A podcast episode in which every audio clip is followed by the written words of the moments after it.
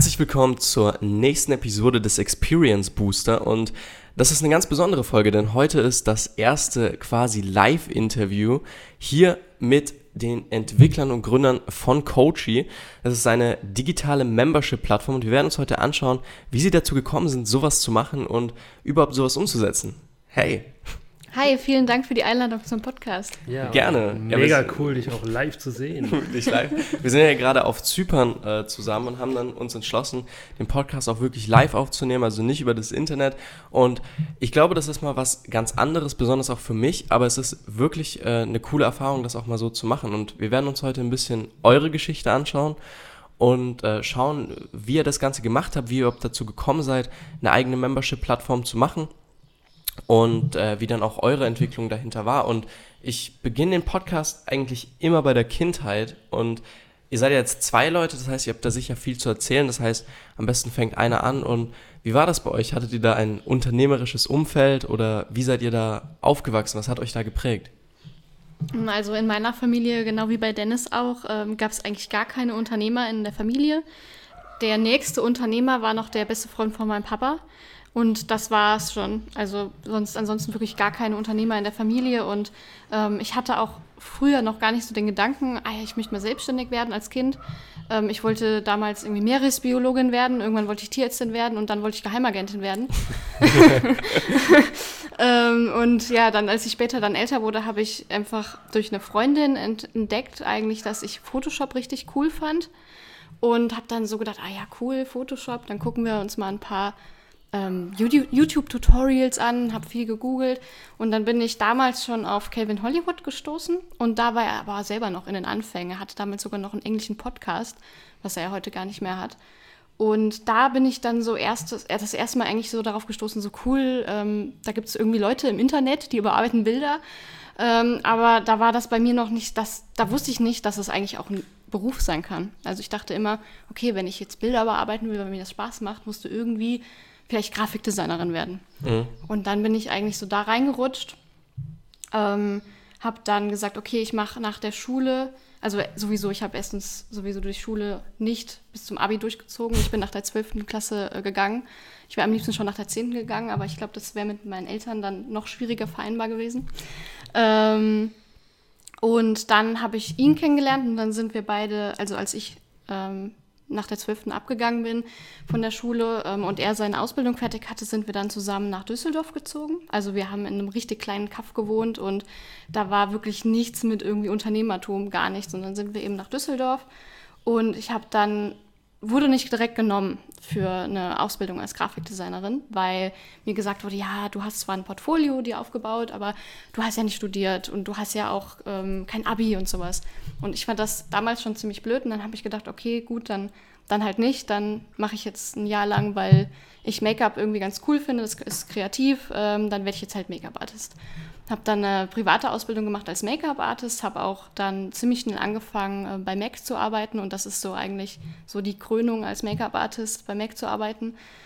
Ähm, habe dann auch nebenher schon Jobs angefangen gehabt in der Beauty-Szene, also so Video- ähm, und ähm, Fotoshootings und habe dann aber immer noch dieses im Hinterkopf gehabt, was man ja dann hat mit so 18, 19 Jahren äh, wenn man aus keiner Unternehmerfamilie ist.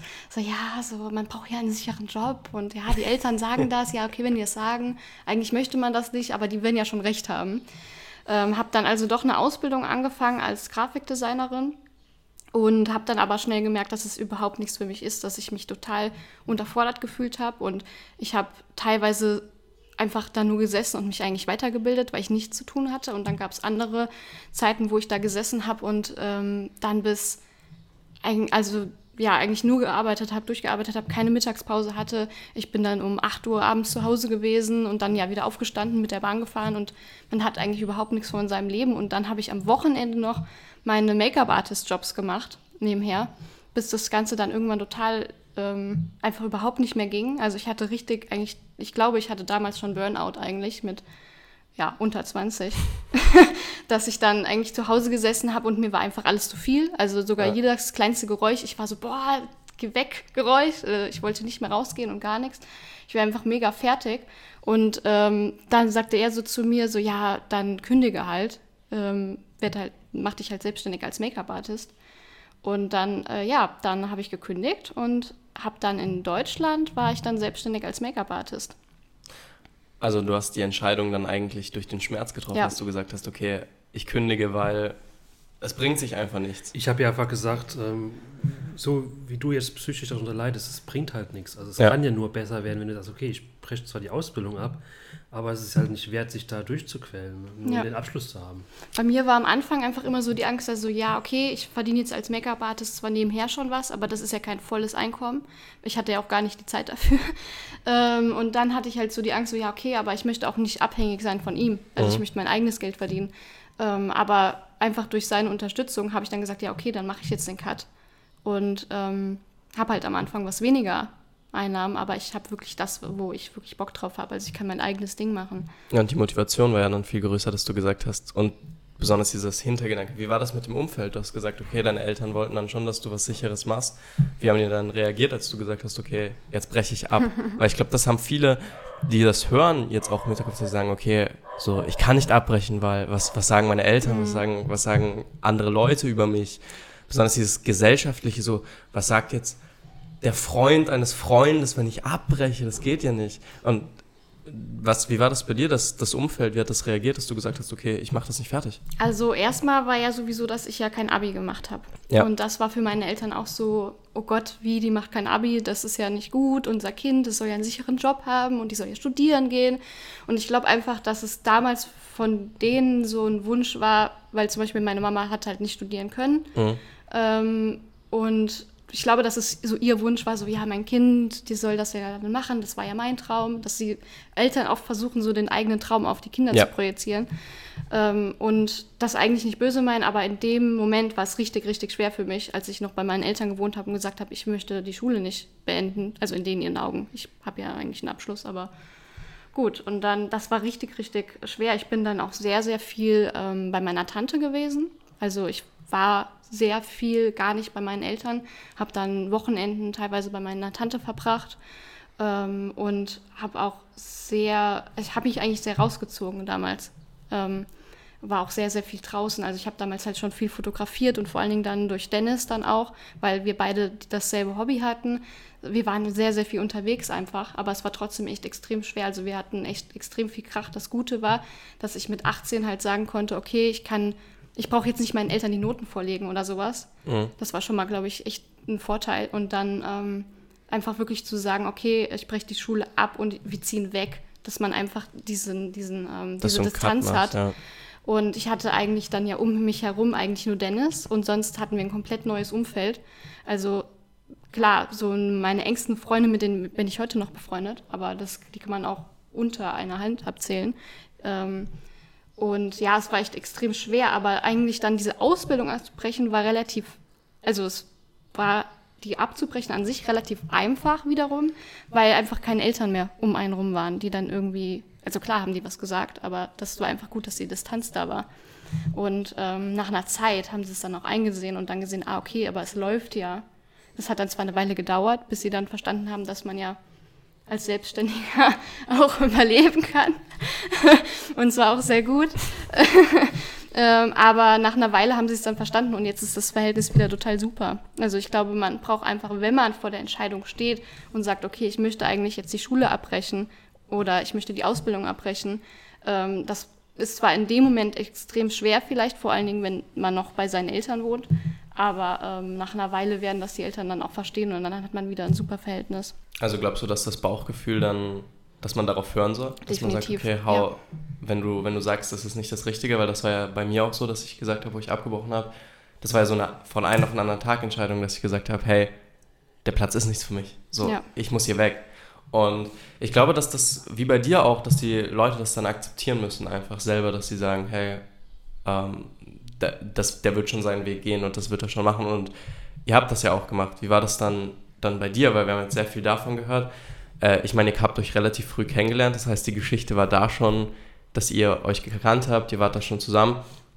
Wie lief das dann ab? Also für, für dich, du hast, äh, wie lief das bei dir ab, von der Geschichte her? Also generell sind wir eigentlich relativ ähnlich aufgewachsen. Also ich hatte auch keine Unternehmerin in der Familie, ich glaube sogar gar keine. Also ich, ich habe gerade echt eben, eben überlegt, aber ich habe wirklich gar nichts in der Richtung der Familie. Ähm, auch auf dem Dorf aufgewachsen mit 400 Seelendorf, also so ganz fernab.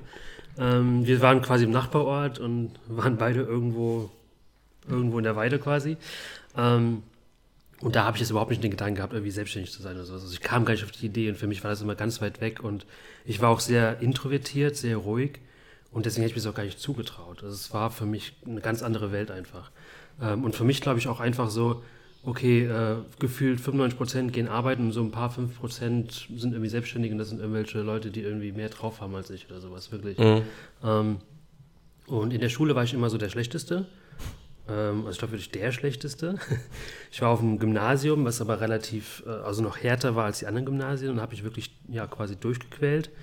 Ähm, dadurch, dass ich sehr introvertiert war ähm, und die sehr, sehr viel Wert auf mündliche Sachen gelegt haben, hatte ich sowieso echt ein Problem damit. Ähm, ich habe mich, glaube ich, dreimal im Jahr gemeldet oder so. Also das war Horror.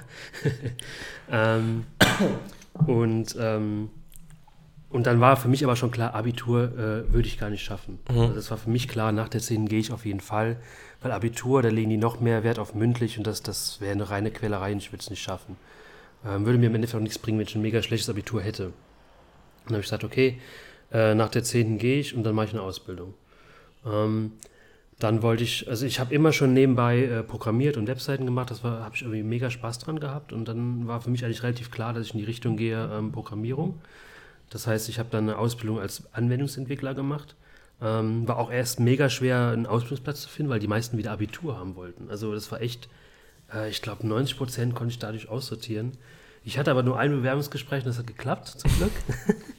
das war echt cool. Ähm, und habe dann da die Ausbildung gemacht und äh, das war mega, das war für mich echt so ein krasser Augenöffner, weil, wie gesagt, vorher war ich der Schlechteste. Und dann weiß ich noch, dass ich die, die allererste Arbeit, die wir in der Berufsschule gemacht haben, voll verpennt habe. Dann morgens im Auto noch schnell, so 20 Minuten noch schnell alles durchgelesen hatte und echt so, ich dachte, scheiße, fängt echt gut an. Ja? und ähm, danach, äh, die Woche oder so, war ich krank äh, und hab, wie, die, wie die Arbeit ausgeteilt wurde wieder. Und dann musste ich nach zum Lehrer gehen die nächste Woche sagen so, ja, ich, ich brauche noch mal Arbeit. Und der sagte so, ja, Dennis war echt richtig schlecht. Ist nur eine 1 minus geworden. und das dachte ich so, hä? Wie hat das denn funktioniert, ja?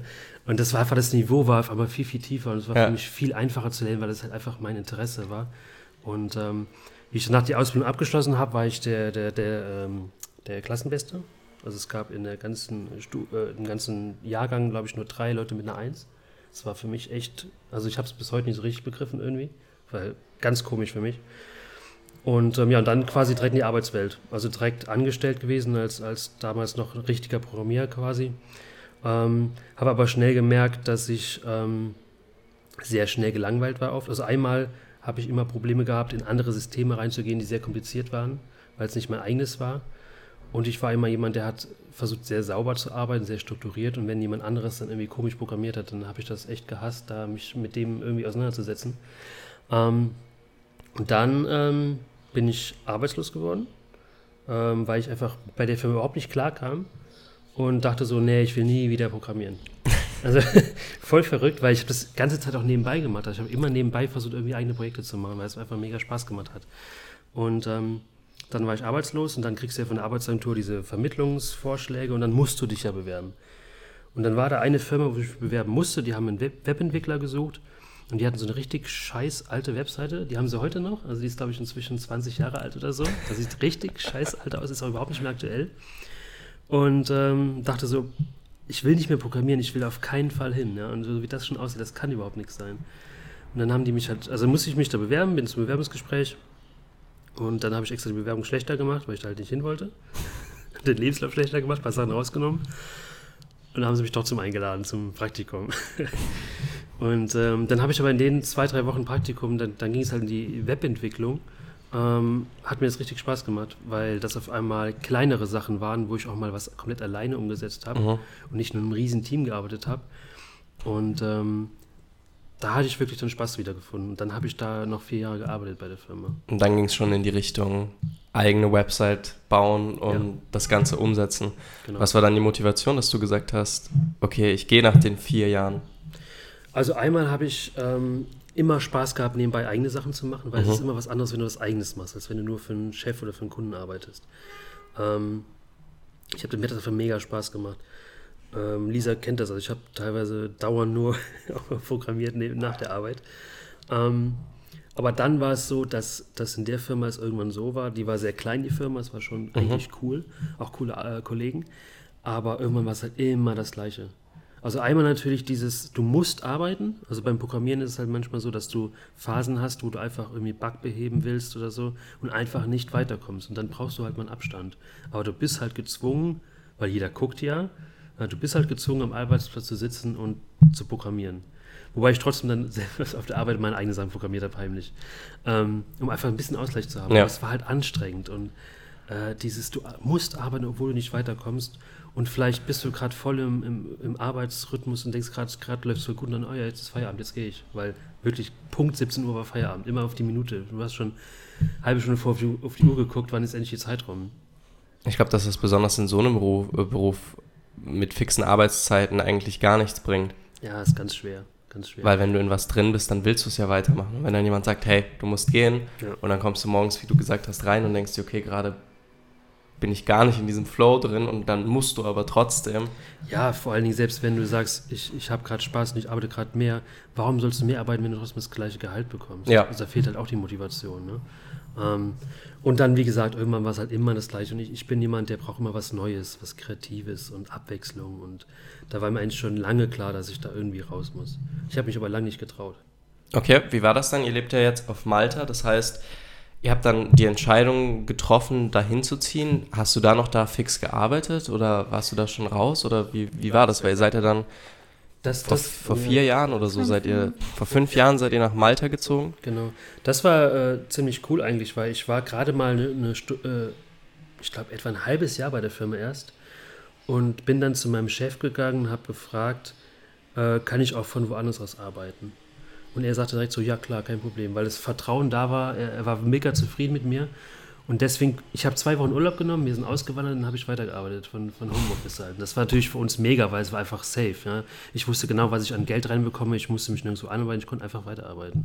Mhm. Und so habe ich quasi in Malta dann einfach noch lange Zeit weitergearbeitet. Wie, wie war dann die Entscheidung, dass ihr gesagt habt, ihr geht nach Malta? Ich meine, jetzt mal allein die Insel zu finden und dann zu sagen, okay, äh, wir gehen jetzt zusammen und wir machen diesen Cut und jetzt nicht den Cut von einer, einem Dorf in eine Stadt, sondern den Cut zu sagen, okay, wir gehen jetzt aus Deutschland raus und wir gehen jetzt woanders hin. Mm, Also bei mir, das war eigentlich ursprünglich durch mich angeregt, weil ich war 2017, äh, 2007 in Australien Mhm. für eineinhalb Monate und habe dann wirklich unter den Einheimischen gelebt, weil wir haben eben australische Freunde.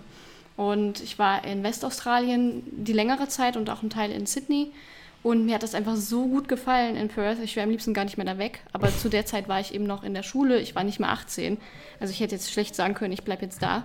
Ähm, und dann habe ich so gesagt, ja, nach der Schule gehe ich auf jeden Fall nach Australien.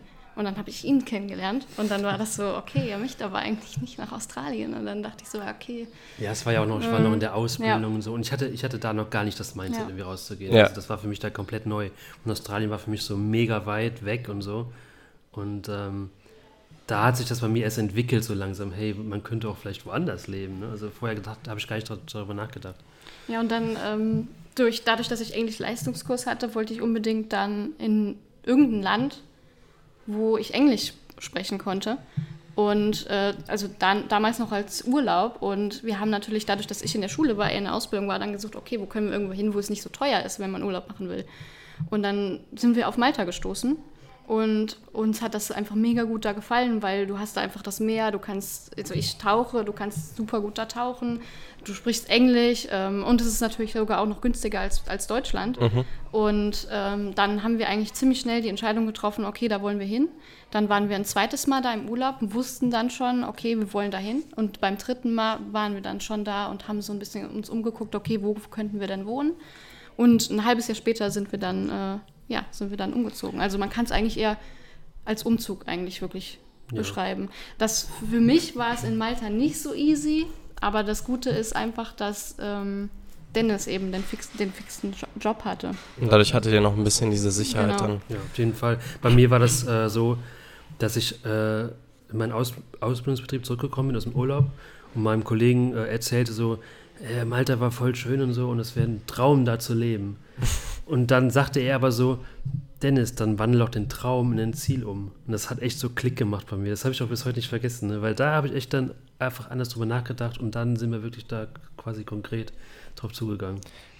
Wie ist dann Coaching entstanden? Ihr seid jetzt in Malta, das ist jetzt, liegt jetzt fünf Jahre zurück und wie ist dann die Idee gekommen, okay, erstens, ich gehe aus dem Job raus, ich mache eine eigene Plattform und dann auch mit dem Ganzen ist es ja wenn man nicht dieses selbstständige äh, Denken hat mit Marketing, mit allem. Ich meine, äh, die Selbstständigkeit, die Sache, die man gerne macht, das Programmieren ist ja die eine Sache, dann aber auch Vermarktung und, und die Idee erstmal zu machen und das Ganze dann auch umzusetzen. Wie, wie ist das dann entstanden? Also das Kündigen erstmal, äh, das war wirklich ganz spontan. Also ich war mega gestresst, äh, hat einfach so null Bock mehr. Und dann habe ich mich krank gemeldet und sind wir so ganz, ganz spontan eigentlich einfach draußen spazieren gewesen. Und das war so auch äh, so Frühlingswetter, so ich glaube, ja, April war das oder März. Und dann konntest du schon barfuß draußen laufen, so. Es war so richtig schön, so endlich mal aus dem Büro raus und so, dieses Feeling. Und dann haben wir echt gesagt, ganz spontan, hey, dann kündige doch jetzt einfach. Also wir werden schon irgendwas mhm. hinkriegen. Ja? Wir hatten irgendwie so für drei Monate vorge vorgespart, sagen so, okay, in den drei Monaten werden wir schon was hinkriegen. Und im Notfall, im schlimmsten Notfall, würden die dich auch sofort wieder nehmen, weil die sind so happy mit dir. Mhm. So, dann habe ich, hab ich da wir eigentlich mega spontan gesagt, okay, jetzt komm, jetzt ist der Zeitpunkt, wo, wo wir kündigen. Hattet ihr da schon die Idee von Coachy? Nee, gar nicht. Das heißt, du hast einfach gesagt, ja, egal, es wird schon irgendwas passieren. Der, der Plan war für mich erstmal eigentlich äh, wirklich Kundenprojekte zu machen, also Webseiten mhm. zu bauen. Das war der Plan, Kunden zu finden, Webseiten zu bauen. Ja, das, das Gute war, zu dem Zeitpunkt hatte ich eben mein Retusche-Business, weil also ich bin ja vom Make-up umgeschwenkt auf Retusche. Ich habe immer beides gerne gemacht, aber ähm, die Retusche damals dann eben nebenher in Deutschland.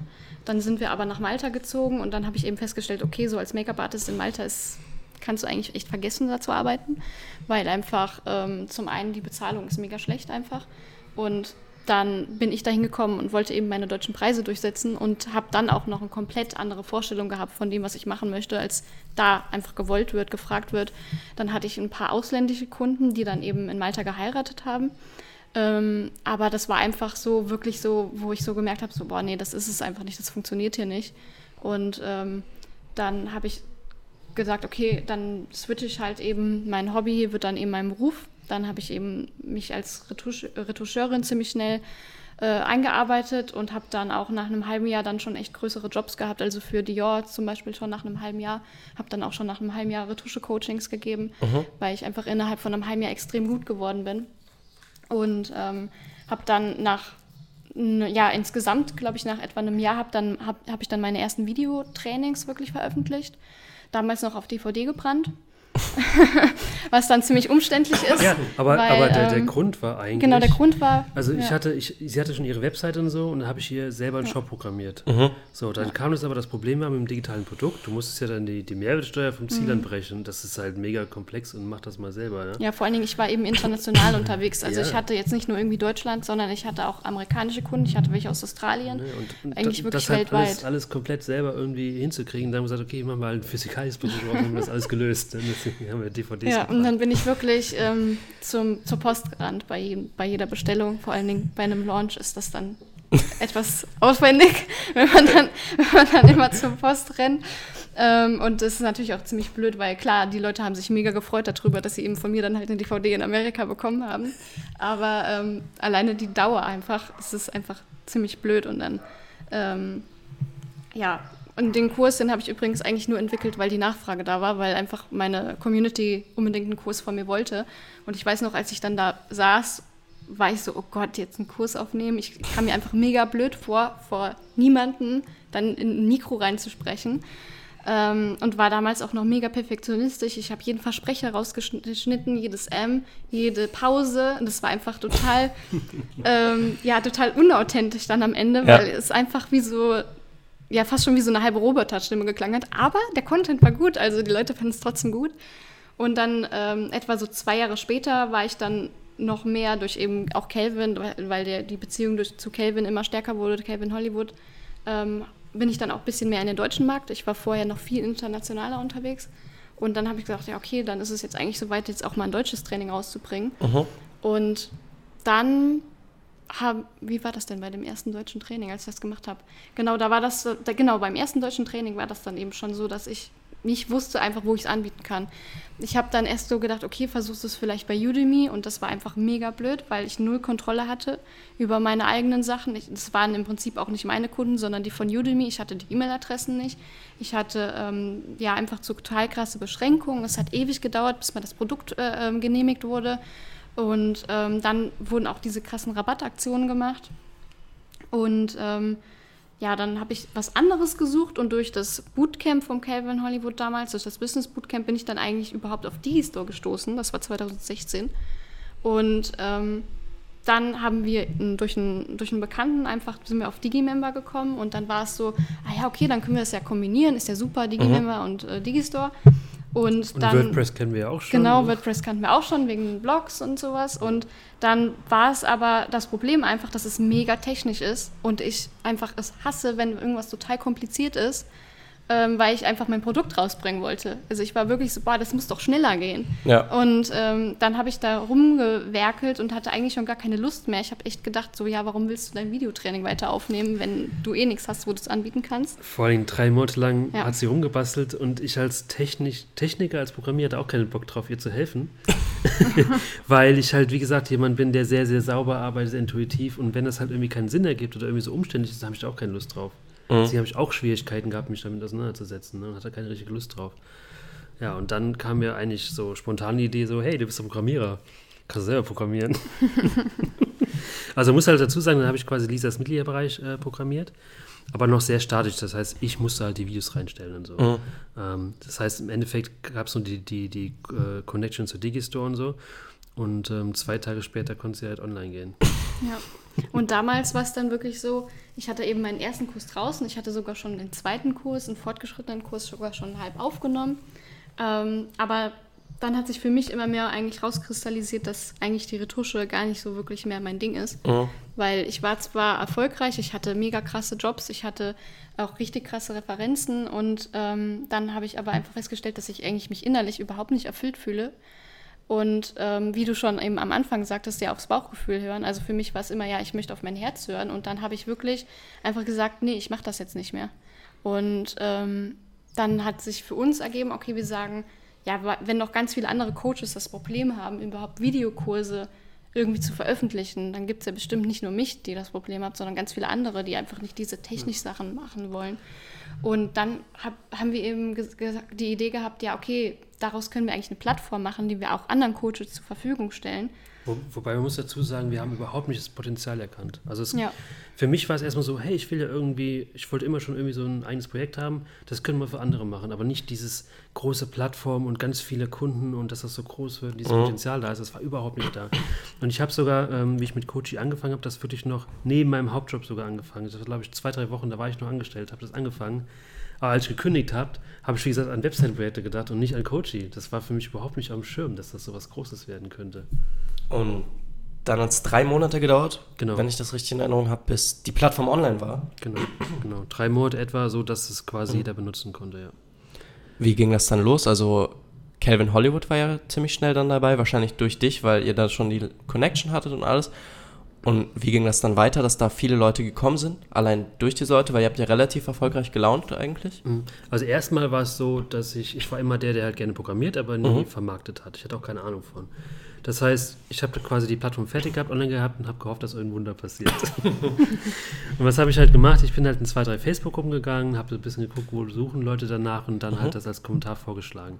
Und wir hatten sogar auch eine Kundin darüber äh, bekommen. Ja. Und, ähm, aber klar, da kriegst du natürlich keine Masse durch und das ähm, klappt einfach nicht. Und dann äh, ist aber jemand aufmerksam geworden durch einen Kommentar von mir, der der Novakovic.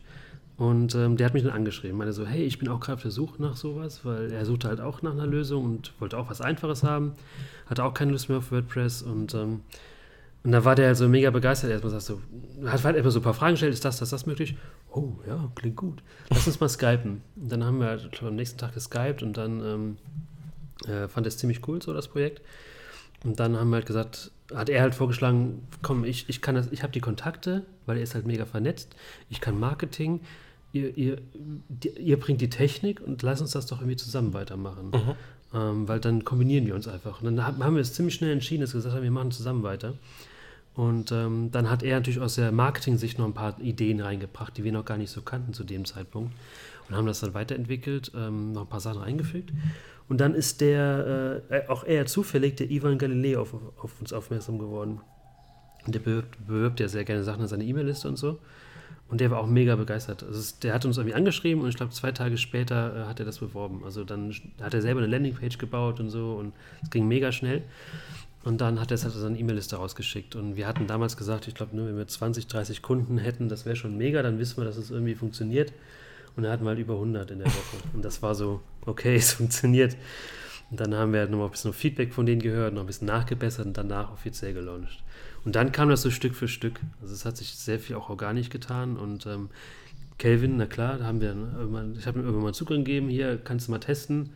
Hat er zwei, drei Monate liegen lassen, nichts passiert, weil ich glaube, der wusste auch nicht, was es ist. Der braucht es in dem Moment auch nicht. Und ähm, ich weiß gar nicht, wie das zustande kam. Da habe ich mal ein bisschen nachgehakt und so. Und irgendwann äh, hat das dann auch genutzt. Ja. Das ist krass, also die Geschichte, wie das Ganze dann entstanden ist. Was würdet ihr jetzt jemandem mitgeben, der jetzt in, in eurer Situation früher war? Der, der wirklich jetzt gerade dabei steht und sagt, okay, ich mache jetzt gerade mein Abi oder meine Matura in Österreich, ich, ich bin jetzt gerade dabei, aber ich würde schon gerne was Selbstständiges machen, aber ich weiß nicht so recht, wie ich es machen soll oder viele sogar, was sie machen sollen. Weil ich glaube, dass nicht viele dann wirklich so von Anfang an sagen, okay, das ist genau das, wo ich, wo ich Lust drauf habe, sondern dass sie eher unentschlossen sind. Sie haben schon diesen Gedanken, okay, Selbstständigkeit, das ist was für mich, mhm. Weiterentwicklung, ich will Leuten helfen, aber die wissen nicht mal was und die wissen nicht wie, weil sie denken, okay, wie reagieren jetzt die anderen oder die Angst haben, dass es nicht funktioniert. Was würdet ihr den Leuten empfehlen? Also zum einen, was mir jetzt spontan einfällt, wenn du sagst, äh, man weiß nicht so richtig was und so, ganz, ganz wichtig ist, wirklich die richtigen Events mal besuchen. Also andere mhm. Menschen kennenlernen, die schon was machen oder die auch was vorhaben, mit denen austauschen. Und dadurch bekommst du auf einmal Ideen, die du vorher gar nicht auf dem Schirm hattest. Also zum Beispiel mein Bruder, der ist jetzt 18 geworden, ich hatte dem zum Geburtstag äh, so ein Event-Ticket geschenkt. Und ähm, der war noch nie vor auf so einem Event, wo es auch viel um Mindset geht, auch ein bisschen Business, aber auch viel um Mindset. Und für den war das so, wow. Also es war für mhm. so eine neue Welt einfach. Und wenn du es halt dann schaffst, unter die Leute zu kommen, auch wirklich mit denen ja, sich auszutauschen, ja, dann hast du ja natürlich auch ganz viel Inspiration auf einmal und siehst, was möglich ist.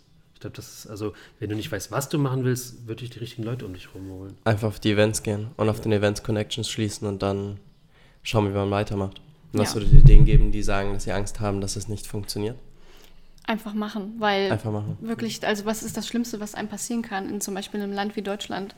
Also das Schlimmste ist, du kriegst Arbeitslosengeld. Das wäre quasi das Schlimmste. Oder noch und, schlimmer, du musst zu deinen Eltern zurück. Ja, das ist zum Beispiel auch was, glaube ich, wo viele gar nicht dran denken. Also wenn man das vielleicht versucht, den Eltern einigermaßen vernünftig rüberzubringen und wirklich rangeht und sagt äh, und das wirklich so rüberbringt und das wirklich so ankommt, dass man wirklich klare Vorstellungen hat. Also Vorstellungen hat, ich möchte mich selbstständig machen mit dem und dem und dem vielleicht sogar schon. Vielleicht hat man sogar schon ein Hobby, in dem man extrem gut ist, was man dann eben als Business aufbauen kann. Zum Beispiel bei mir war es damals eben das Make-up oder auch die Retusche. Ähm, dann hat man eigentlich eine super Ausgangsbasis, vor allen Dingen, wenn man bei seinen Eltern wohnt, weil man hat keine Ausgaben. Von daher ist es eigentlich richtig gut, weil alles, was man einnimmt, dann hat man wirklich für sich und sein Business. Und von daher ist es eigentlich gerade, glaube ich, sogar, also für uns war es wahrscheinlich schon schwieriger, weil wir außerhalb von unseren Eltern gewohnt haben. Wir mussten also von Anfang an ja unser Geld verdienen. Aber gerade, ich glaube, wenn man bei seinen Eltern noch wohnt, ist es eigentlich die ideale Ausgangslage, um sich selbstständig zu machen. Vor allem, man sollte sich selbst keinen Zeitdruck machen. Ja. Also äh, das ist, glaube ich, was viele, die wollen, dass, dann, dass es möglichst schnell geht, aber ähm, wollen dann mit, mit Zwang Geld verdienen. Das ist halt verkehrt. Also der, das Wichtigste ist erstmal, dass du was machst, was dir einfach Spaß macht, also Leidenschaft. Und ähm, wenn du das halt richtig angehst ohne Zeitdruck, dann kommt das Geld auch irgendwann automatisch. Auf jeden Fall. Ja. Da glaube ich auch dran, dass viele zu sehr mit dem Zwang angeben, sie müssen jetzt schnell, ja. besonders durch die Marketingwelt, die es heute gibt, dass sie sagen, du kannst in einem Monat eine Million Euro Umsatz machen, hm, was schon möglich ist, aber nicht für die meisten Leute, die jetzt starten mhm. äh, und auch relativ weit entfernt ist, besonders mindset-technisch äh, und dass die wirklich erstmal hingehen sollten und, wie ihr gesagt habt, zu Events gehen, sagen, was macht mir Spaß und dann einfach das machen, weil das Geld sowieso kommt. Ja. Also finde ich ein richtig krasser Mindset-Ansatz. Äh, wollt ihr den Leuten noch was mitgeben? Weil ansonsten würde ich sagen, das war eigentlich eine, eine relativ coole Folge, damit kann man es eigentlich auch stehen lassen. Also ich äh, möchte auf einfach eigentlich einfach nur eine Sache mitgeben und Mhm. zwar wirklich hört auf euer Herz Ja. und das wird euch auf jeden Fall in die richtige Richtung weisen, weil das hat sich bei mir so oft bestätigt, dass ich ein Bauchgefühl hatte und gesagt habe, okay, das passt nicht und selbst wenn ich zum Beispiel eben in der Retuschebranche erfolgreich war, ich habe aufgehört und das war genau die richtige Entscheidung. Weil es einfach nicht mehr gepasst hat. Ja. Von daher auch, selbst wenn ihr jetzt anfangt und dann vielleicht nach einem Jahr oder zwei merkt, okay, das ist eigentlich gar nicht so das Richtige für mich, dann findet ihr auf jeden Fall irgendwas anderes. Ihr werdet eine Leidenschaft entwickeln und selbst wenn die sich irgendwann ändert, das ist vollkommen okay. Ja. Was ich noch sagen würde, abgesehen von macht Leidenschaft rein, also macht das, wo ihr Bock drauf habt, ist wirklich dieses authentisch sein. Ja. Also das merken wir jetzt bei Coachy. Ähm, wir machen das jetzt seit fast zwei Jahren und wir haben das die ganze Zeit gesagt, wir wollen es authentisch machen, wir wollen ehrlich sein, wir wollen Vertrauen aufbauen. Und die Leute wissen auch genau, wer dahinter steckt. Ja, die schreiben mich im Support mit Hallo Dennis an und so weiter. Und ähm, wir haben halt über 100 Bewertungen auf Facebook, alle fünf Sterne. Und das ist halt so, was zwar langfristig erstmal aufgebaut werden muss, aber dann äh, so viele Kunden bringt durch Weiterempfehlungen und die Kunden vertrauen dir sofort und das sind halt die besten Kunden. Also dieses authentisch sein, persönlich sein, den Leuten nicht irgendwie was Falsches verkaufen wollen, sondern wirklich ehrlich sein. Das ist gerade langfristig ist das mega wertvoll. Und eine Sache sonst noch zum Abschluss ist auch auf jeden Fall, ähm, nehmt euch genug Zeit für euch selbst. Ja. Weil sonst ja, landet man auch als Selbstständiger im Burnout. Okay, dann vielen, vielen Dank, dass ihr da wart. Und ich meine, wir sehen uns ja, deswegen vielen, vielen Dank, dass ihr wirklich da wart. Und äh, es war ein richtig, richtig cooler Podcast. Ich hoffe, die Leute können da viel, viel mitnehmen. Und äh, ja, wir machen uns jetzt noch einen schönen Tag auf Larnaca, Zypern. Und äh, Vielen, vielen Dank auch an dich, war echt Vielen cool. Dank. gerne. Ciao.